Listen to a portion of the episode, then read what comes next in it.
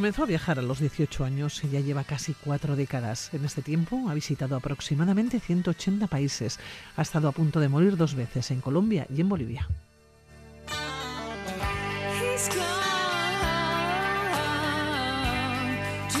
Sus dos vidas influyen en su mirada, la primera en su etapa de arquitecto, la siguiente en su vida viajera. Así ha conocido a varios premios Nobel, pero nos cuenta que la persona que más le ha marcado es un anciano australiano que nunca perdió la ilusión.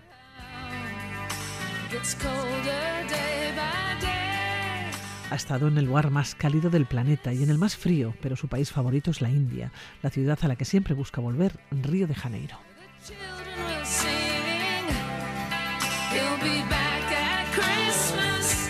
Protagonista del premiado documental Agustín y el Mundo, ha realizado incontables viajes, largas expediciones temáticas de más de un año, la ruta de la seda, la transamericana, transafricana y un largo número de viajes entre los que destaca cruzar el Himalaya por ambas vertientes durante 15 meses, llegando a lugares muy remotos y de difícil acceso, un viaje imposible de repetir.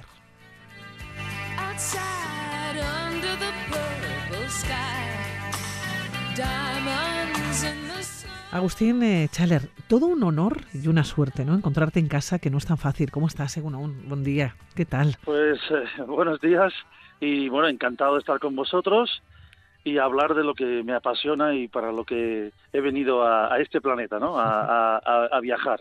Oye, Agustín, dos vidas o quizás más en una. Eh, ¿Cómo se produce el paso de una a la otra? ¿Cómo dejas tu profesión? Tú eres arquitecto, eres arquitecto y te dedicas a viajar. Eh, no sabías entonces lo que iba a pasar, ¿no? Una cierta incertidumbre, sin embargo, te lo jugaste. Sí, sí, la verdad es que yo como todos los niños, pues tenía que estudiar, pero la inquietud viajera me la inoculó mi abuela desde pequeño ya con los tebeos. Yo no tenía tebeos convencionales, tenía eh, Marco Polo, el, libro de las maravillas, Emilio Salgari, entonces ya empezó el, eh, el, inconsciente o el subconsciente a, a, soñar, ¿no? Y accidentalmente, pues, pues fui arquitecto, ¿no? Fui muy feliz porque me gusta el mundo del arte y entonces pues eh, eh, coincidió la época de bonanza económica y, y, la verdad es que en el periodo que fui arquitecto también viajaba muchísimo, tengo que dar las gracias a mi socio, pero, pero bueno, eh, después ya a partir de la crisis económica del 2008 me dediqué a, a, full a, viajar.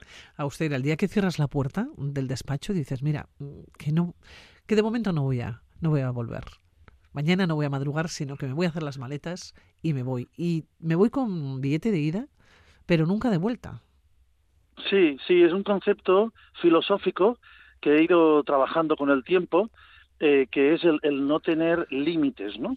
Límites mentales, límites psicológicos, eh, cargas que te, que te, que, que, te, que te impidan eh, ser libre día a día, ¿no? Cuando viajas recordamos que es un mundo un poco ficticio, que dura lo que dura, pues yo pretendo que este mundo dure lo máximo posible. Entonces, el comprar el billete de, vuelta significa saber cuándo vas a volver. Y entonces esto me, coartaría eh, esa libertad que yo necesito para viajar. yo, te, yo te preguntaba al comienzo eh, que ha sido una suerte ¿no? encontrarte en casa, pero no sé si tu casa está en Castellón o dónde se encuentra. ¿O está en Río de Janeiro? ¿Dónde está tu casa? Bueno, tengo una casa partida en dos porque mi familia, después de la guerra, emigró a Brasil y entonces tengo la mitad de la familia en España, que me queda muy poquita porque por desgracia han ido falleciendo, mis padres, gente cercana, y tengo más familia ahora mismo en, en Brasil, la verdad es que sí. Y entonces cuando estoy allí, pues soy muy feliz y hace muchos años que voy, y lo siento no como una segunda casa, lo siento como, como mi casa de verdad, ¿no? Cuando estoy allí. Claro, 180 países, 180, bueno, eh, lugares, algunos de los países ha repetido, ¿no? En varias eh, ocasiones. ¿Cómo hace uno la maleta? Si es que la, si es que la hace la maleta, eh, es muy difícil, no sabes cuánto tiempo vas a estar. No, la, la maleta es mental. La maleta es la curiosidad y la maleta es eh, el querer salir, ¿no? O sea, todo ahora mismo en este mundo se puede comprar. Entonces, eh, el llevar estos maletones que lleva la gente indica que aún no han hecho el proceso madurativo, diría yo, mental, de saber lo que significa viajar, ¿no? Es decir, mm, además, yo más que viajar, yo me instalo en los lugares. Entonces, hablo con la gente, a través de su mirada y sus ojos puedo contar lo que está pasando allí. Entonces, ¿qué sentido tiene si ellos me pueden ayudar? Si ahora mismo en el siglo XXI lo puedes comprar todo, puedes improvisar, es, es absolutamente ridículo llevarse una maleta con todo lo previsible que nunca te va a pasar.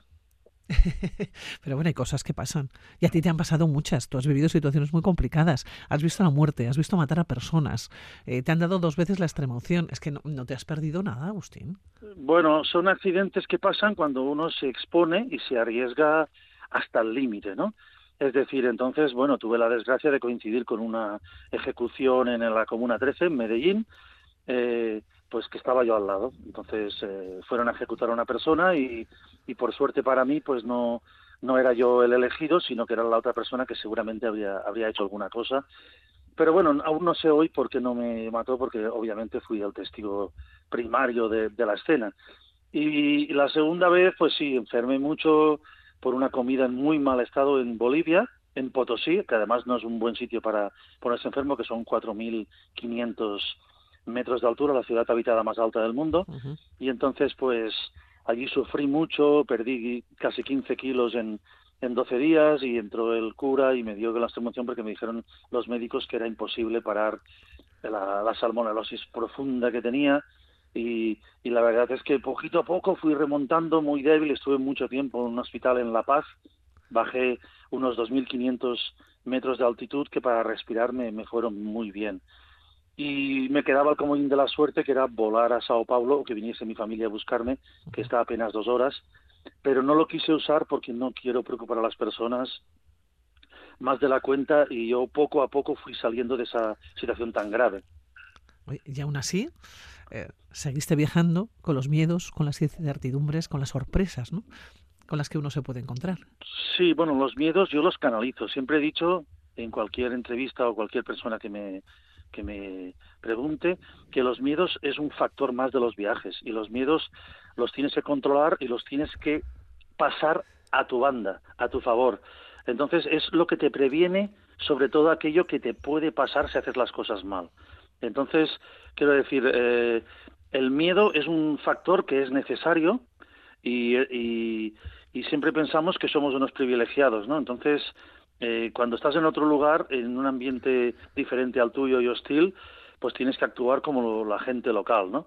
Y entonces, pues, pues bueno, ese, ese, ese componente que a priori es un factor negativo, pues tienes que tenerlo muy en cuenta, pero yo habitualmente me la juego, ¿eh? Igualmente con miedo. ¿Te la juegas? Sí, sí, sí, sí. Yo igual, si dicen esto, este, este río tienes que cruzarlo y tal y cual, pues yo lo cruzo. Oye, ¿vas a entrar a la Meca o no vas a entrar a la Meca? Yo entro a la Meca. O sea, claro que tenía miedo, pero, pero, pero tengo que jugármela, tengo que vivir ese momento, ¿no? Y después, pues, apechugar con las consecuencias. De momento, me ha salido bien. Sí, porque has entrado en la Meca sin ser musulmán. Te has saltado de alguna manera, ¿no? Controles policiales. Mm, no, no me lo he saltado porque yo creo que lo he hecho con respeto, consideración. De hecho, no he puesto ninguna fotografía en ningún, en ningún medio, o sea, en ninguna red social ni nada. Por respeto, yo aprendí mm, las palabras eh, eh, árabes que hacían falta, aprendí a rezar, los cinco rezos, que son diferentes. Eh, hice el umbra, hice el rito de purificación, eh, fui con amigos míos musulmanes que vieron en todo momento el respeto y la seriedad con la que yo enfrentaba esto, que es mucho más eh, complejo de lo que la gente pueda imaginar. Esto no es ir allí y ya está, ¿no? Tiene una serie de rituales que hay que seguir y yo pues estuve mucho tiempo en, en mi viaje por el mundo árabe, pues le dediqué el tiempo necesario para entender este rito que me es ajeno, pero que yo quería conocer. Fíjate, la palabra fundamental es respeto. Sí, la, sí, la que no nos puede un- faltar, ¿no? eh, eh, Sí, es una de las virtudes que uno tiene que practicar o aprender, si no la tiene, eh, en los viajes, ¿no? Siempre el respeto, la solidaridad son cosas que te, que te, la hospitalidad son cosas que te enseñan los viajes, ¿vale? Y tú siempre tienes que pensar que no estás en tu casa, que prácticamente, entre comillas, eres un invitado siempre del mundo.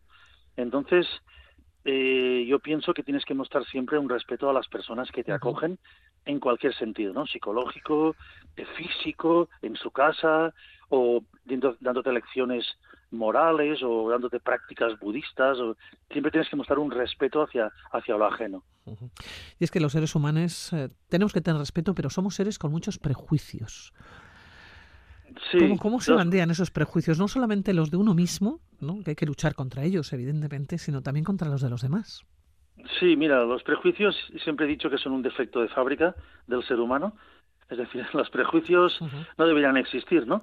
El pensar que un país es así, bueno, un país es así, tú aún no has ido. Puede ser así para una persona, pero puede ser de otra manera para otro, ¿no? Por el caso más ejemplar es mi país favorito, que es la India, que todo el mundo dice o se odia o se ama. Yo siempre digo, yo odio cosas de la India y amo otras. En el contrapeso, en la balanza, siempre sale lo que amo. Entonces, eh, prejuzgar a las personas antes de conocerlas creo que es un error mayúsculo mayúsculo y también es una lección de los viajes, ¿no? Es decir, uy, esto me esperaba que fuera de otra manera y sin embargo qué bien estado, ¿no? El caso más eh, más eh, normal, habitual en el mundo de los viajes es Irán, ¿no? Que es un país muy hospitalario y que siempre asociamos solo a la figura de los ayatolas. Es una, una gran injusticia, ¿no? Entonces, quiero decir, el confundir los políticos con la, con la gente del país donde vas o de la región donde vas es siempre eh, nefasto, ¿no? Es decir, eh, claro que hay mala gente en el mundo, ¿no? Y, bueno, pues lo que tienes que... Pero hay muy buena gente también, ¿no? Claro que la mayoría de las personas eh, en el mundo no tienen los privilegios, ni las ventajas, ni el futuro que tú tienes, y sin embargo son muy, muy solidarios y muy hospitalarios con el visitante. Austin, has llorado y has reído. Por causas justas. Espero que haya reído mucho más que llorado. Sí, lloras por muchas maneras, pero lloras eh, a veces por miedo, eh, muchas veces de emoción. Yo soy una persona muy sensible porque vengo del mundo del arte, entonces quiero decir, eh, a mí me emociona un edificio muy bien hecho, me emociona una escena de, de, de, de un animal que está dando de comer a, sus a sus cups, ¿no? A, a sus hijos. Eh, eh, me emociona, por ejemplo, llegar a un lugar que sé que es muy complejo y que nunca repetiré, como la Antártida, ¿vale? Lugares que cuando ves que, eh, que, hay un silencio impresionante, que tú nunca lo tienes al día a día, pues te, emocionan. Pero claro, he reído muchísimo. He reído incluso en medio de la adversidad. Ahora me acuerdo en Birmania con los Mustache, que es un, eh, son unos, unos payasos birmanos que estuvieron en la cárcel como Mandela, mm, son desconocidos, pero estuvieron 30 años, y en un garaje aún hoy, hoy por hoy hacen reír a las personas. ¿no? Son bastante desconocidos, la gente cuando va a Birmania no va, pero en medio de toda la adversidad y los 30 años que han pasado en la cárcel, a mí me hicieron reír y me hicieron una función para mí solo. Para mí eso es un privilegio.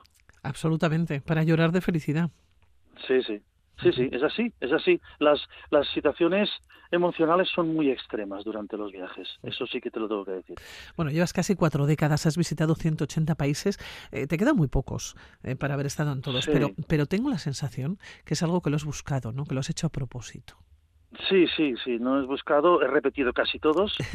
Quizás no ser el primero que haga todos los países del mundo, ni me importa, eh, vamos, lo más mínimo, pero sí que puedo ser el primero que lo repita a todos, porque porque la verdad es que he repetido casi todos los países del mundo, algunos muchas veces, eh, por ejemplo la India pues 12 veces y mucho tiempo, eh, China cinco veces, como te puedes imaginar, Brasil más de 50 veces, pero a mí me gustan más cuando hago las expediciones muy largas, ¿no?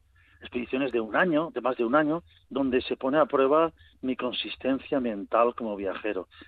Tienes que tener la cabeza muy buena amueblada para dormir cada noche en un, en un lugar diferente, para, para aguantar tanto tiempo, ¿no? Eh, cosas que te pasan habitualmente en la vida y que aquí puedes solucionar fácilmente con un clic, pero viajando es mucho más complejo. Entonces esto te, te ayuda a adaptarte, ¿no? A ser un nómada prácticamente no físico, un nómada mental. Hay una frase que me gusta mucho, que me la dijiste hace unos días y que la he leído y que es tuya, que dices que viajar es la mejor manera que conoces de burlar el paso del tiempo. No sé, ¿tienes miedo a ese paso? El, paso del tiempo es inexorable, que va, va, va pasando. Sí, no, no tengo miedo, no. No tengo miedo porque he ido preparando la, la cabeza al paso del tiempo, ¿no? los viajes me han ayudado, como te dije en esta frase. Es muy sintética, pero es verdaderamente la, la aceptación de que, bueno, el tiempo pasa para todos y este, esto de los viajes es como un tren que solo tiene una estación, pero resulta que es la última. Pues vamos a intentar que el viaje haya valido la pena. Maravillosa respuesta. ¿Qué se ha aprendido en estos 40 años?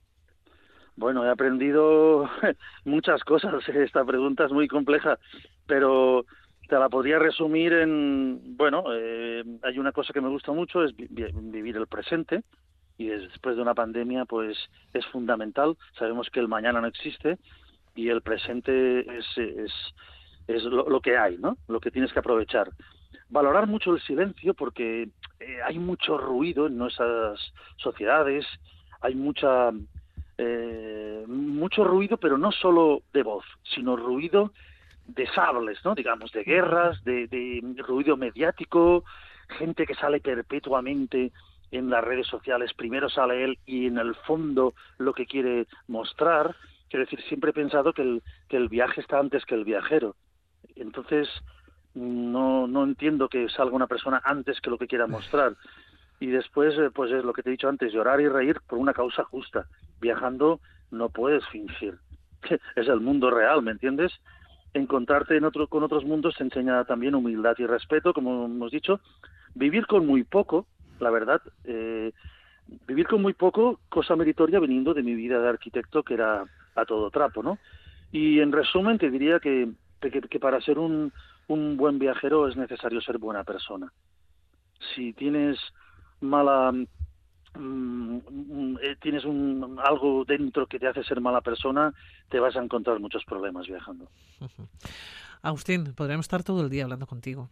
Y no nos hemos metido de lleno en, ninguno de los viajes en concreto porque era muy difícil no seleccionar alguno, pero yo creo que en otro momento que te encontremos, que te pillemos, que andes por aquí, por, por una de tus casas, que tienes eh, eh, desplegadas por el mundo, volveremos a charlar y volveremos con alguno de los viajes concretos ¿no? para conocer algo más. Ha sido un placer, Agustín, que hayas eh, atendido la llamada de aventureros aquí en Radio bueno, Pues, pues muchas gracias y, te agradezco la última frase que has dicho porque es muy bonito que digas que tengo muchas casas, porque esto quiere decir que tengo muchos amigos.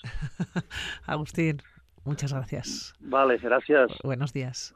Adiós, adiós.